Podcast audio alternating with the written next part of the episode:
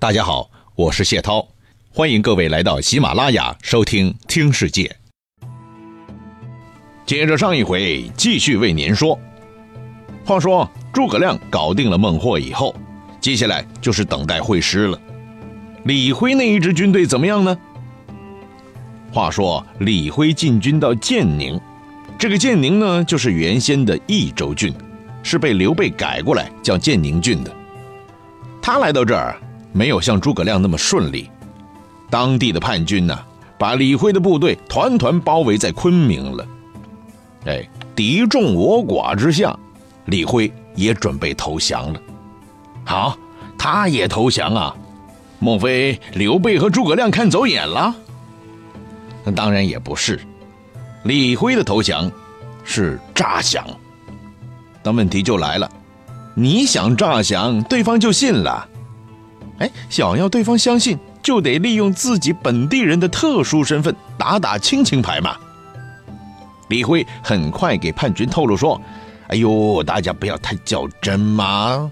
我这一趟来说是带官兵来评判的，但就是意思意思，比划比划，坚持不了多久就会撤的嘛。要知道，我也是本地人，嗯，手下的士卒也是本地人，大家同饮一江水。”啊，同靠一座山生活。哎呀，等事情过去了，风头没那么猛了，我们会选择留下来与大家共谋发展嘛。我们之前也说了，李辉家族在当地是赫赫有名的，信誉是相当的好的，所以没人相信李辉这个人居然会说假话。可惜啊，残酷的现实告诉大家。在玩政治的时候，厚道的人是很少见的，至少李辉不是这样的。他看到对方松懈了，抓住机会带领士卒风卷残云一般的追赶叛军，哼，最后把叛军打得影儿都找不着了。最后突围而出，和诸葛亮的大军胜利大会师了。好啦，现在所有南中地区的战事已经告一段落，结束了。可是，收尾工作还是得做的。按照一般思路啊，既然我们这一边已经打赢了，就应该在当地派多一点自己的干部，加强行政管理，免得这些少数民族兄弟哪天不高兴了又揭竿而起。说白了，就是用自己人才放心嘛。对呀，我们费了那么大的劲儿，牺牲了这么多的人，不就是为了得到当地的管理权吗？当时蜀汉的官员这么想，无可厚非。但是从我们后人或是旁人的角度来看的话，这显然是很短视的。你想想，当地的少数民族以前杀过这么多的朝廷命官，现在刚刚投降过来，不闹事儿了，但心里面是一直在打鼓的。哦，现在你又把朝廷的官员留下来，哦，顺便也把军队留下来，那实际上就是留下了不稳定的因素啊。哪一天一擦枪走火，这以前的工作算是白干了。毕竟还是诸葛亮牛啊，领导的眼光就是远大一些，与众不同。诸葛亮果断断定了，现在益州、永昌、臧科、越西四郡都已经不再闹事了，宣布进入和谐社会了。那我们就应该充分相信他们，从民族兄弟内部网罗人才，放手让他们自己人搞管理，只要不出大问题，不就行了吗？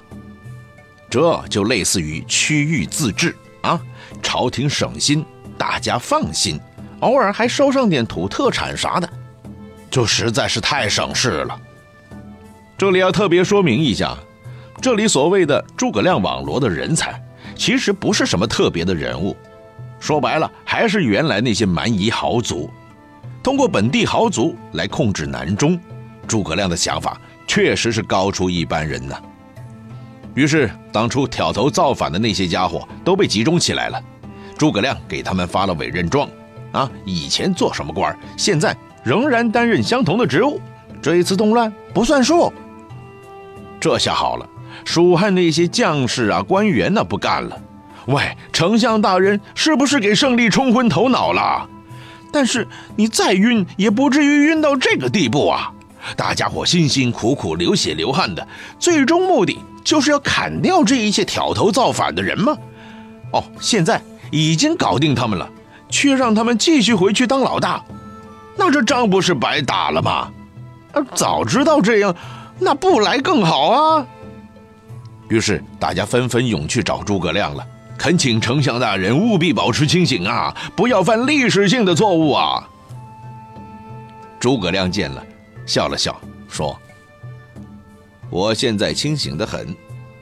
大家想一想，如果把他们都杀了，就得任命我们的人在这当一把手，留下咱们的人，留下咱们的部队。可部队是要吃饭的，在这里很难找到粮食，对吧？这是第一个困难。另外，这些当地的土著。”刚刚给咱们杀了个满地找牙，有的是老爸死了，有的是兄弟被砍了，情绪极不稳定。如果让咱们的人领导他们，万一处理不好，那就又有仗可打了。这是第二个困难。再者，这里还有很多动乱的骨干分子，曾经多次犯罪，杀过很多的官员。他们也自知罪责很大，如果我们的人在这里当 CEO，他们是肯定不相信的，天天怕秋后算账，没几天又会耐不住性子煽动不明真相的群众出来搞事，这是第三个困难。所以啊，要解决这三个问题，最好的办法就是让他们自己管自己，我们。不用留军队，不用送军粮，咱们的政策同样可以得到贯彻执行，啊，诸位，这才是百年大计呀！蜀汉的将士们听了，虽说觉得也是有点道理的，但还是将信将疑的。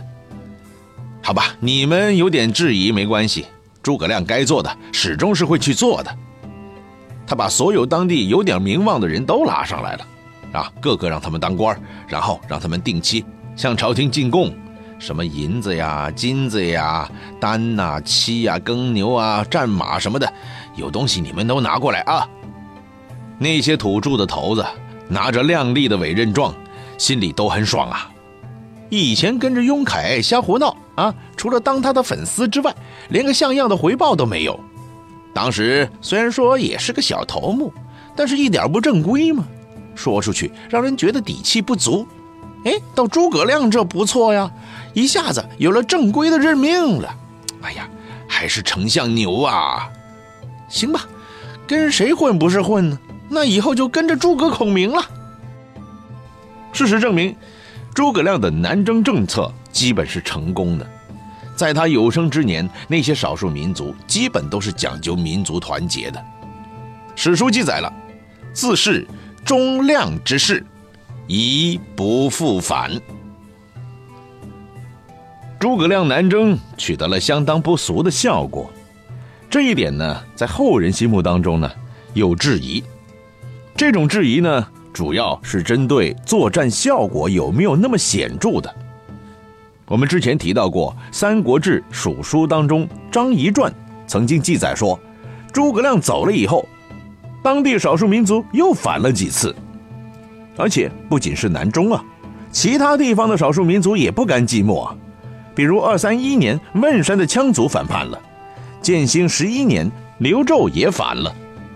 好像从这个角度讲，这个民族政策似乎并不太成功嘛。这种观点的基础呢，是觉得当时南中地区的少数民族兄弟是穷慌了才闹事的，没有给什么特殊的税收政策、优惠政策，没有大开发，还是那波人管那波人。哎，除非你大把往里撒钱扶贫嘛，否则少数民族的情绪始终是很难安抚的。扶你诸葛亮一个，不等于扶整个蜀汉集团吗？对吧？所以啊。从根本的角度来说，南中完全安定是不现实的。好吧，这种说法和这种论点是有一定基础的，我们必须承认。但是我们讨论的方向是不一样的。这种论点有点黑诸葛亮的感觉。而我们所说的是诸葛亮这一次出兵的目的。他的要求其实是很简单的，南中有点小打小闹没问题，大局基本安定就可以了。反正一句话，你不要影响我北伐中原就可以了。这么一想，这问题就清晰明白了。也就是说，刚才两种观点都没有矛盾之处的。南中的人民是服诸葛亮的，但是饿慌了肚子再起来小打小闹啊也是没问题的。毕竟会哭的孩子有奶吃嘛，所以这两点不矛盾。实际上，张仪在南中地区待了十五年，南中人民的情绪大体上还是比较稳定的。这也就达到了诸葛亮的南中战略思路：攘外必先安内，内部安定了，就该向外部发展了。当然了，诸葛亮是个聪明的人。他不会急吼吼的把事情全办了，他是有步骤的实现自己的理想的。他没有急于北伐，而是回来继续闷头治理自己的地盘他在等时机呀，这个时机就是国力逐步强盛，这个理想就是北伐中原，兴复汉室。诸葛亮心目当中的汉室是当初文景之治的繁荣的汉朝，是光武中兴以来强大的汉室。而并非是后来的汉桓帝、汉灵帝手里腐败不堪的东汉末世。事实上，诸葛亮就不是一个喜欢冲动的人。自从跟了刘备以后，他的表现是非常平稳的，这也是做大事的人呢。而事实上呢，诸葛亮的计划拿到现在来说，可以是五年计划。从公元二二三年，刘备白帝城托孤。到公元二二八年，诸葛亮第一次北伐，恰好五年时间。这五年，蜀汉国力大大增强。这五年，诸葛亮的信心与日俱增。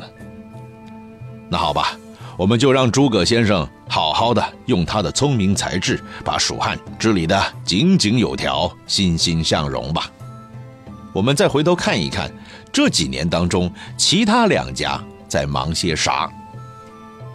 三国三家其实都有少数民族问题的，诸葛亮处理得很好，以夷制夷，这是只有政治家和军事家高度结合才能做出的标炳成绩。而对于曹家和孙家来说，就没有这么周全喽。那比如说，当初曹操在处理北方乌桓事件的时候，就没有诸葛亮这么高明。虽然曹操在搞定北方少数民族的时候，仗是打得很漂亮，甚至堪称经典战例，但是他没有看清楚这个治理的本质，所以等曹操走了以后，北方的少数民族积攒一点实力就出来闹事，这不但让曹操很头疼，也让他的接班人曹丕头疼的不得了。有人说。曹操没有处理好北方少数民族的关系，正是后来五胡乱华、少数民族南下，把中原大地搞得乌烟瘴气的根本原因。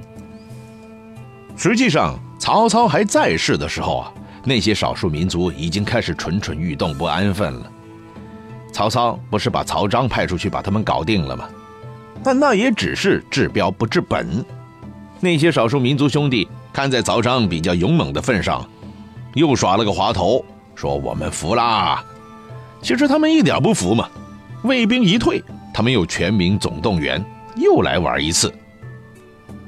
曹操是很有知人之明的，他非常相信人才。为了镇压住西边和北边的少数民族，就派了张继在那边当一把手。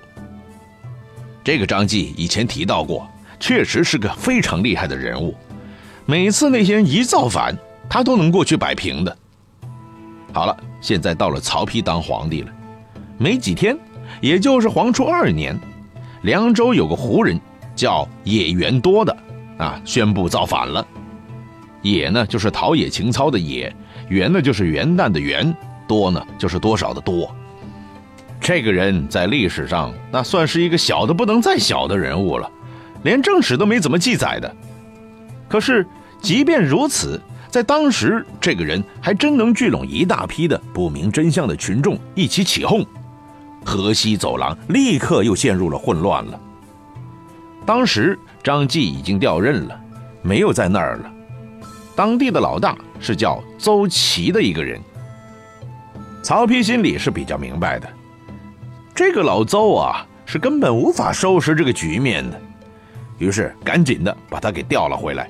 又继续把老张给派回去了，让他当了凉州刺史，并且让护军夏侯儒还有费耀带领部队跟过去。要知道，这些胡人是天不怕地不怕的，一旦要造反了，那是什么人来他都不管的。好，张继，张继是什么人啊？以前你能摆平，不等于这一次你能搞定啊？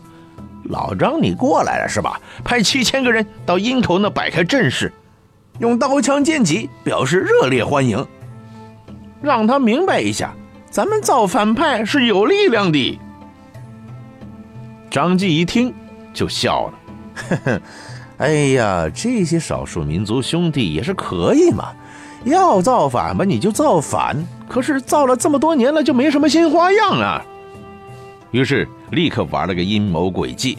到处放出消息啊，说一定要从阴口那里强行进军，哼，务必要让造反的人知道了，我们是中央军啊，就是来平叛的，谁挡打谁，打谁谁死。好了，这边厢那些胡人呢，聚精会神的就在阴口那等着大战了。可是张继那边喊完口号以后，却悄悄的绕道。从铁刺县进入了武威，这下好了，胡人的后路直接就给断掉了。守在阴口那的七千人很惊讶的发现，原本这趟来是打算吃张继的豆腐的，可这下好了，自己被张继吃了饺子了。这一下，他们全慌了神了。那么，张继这一次评判是否能成功呢？下一次接着为您说。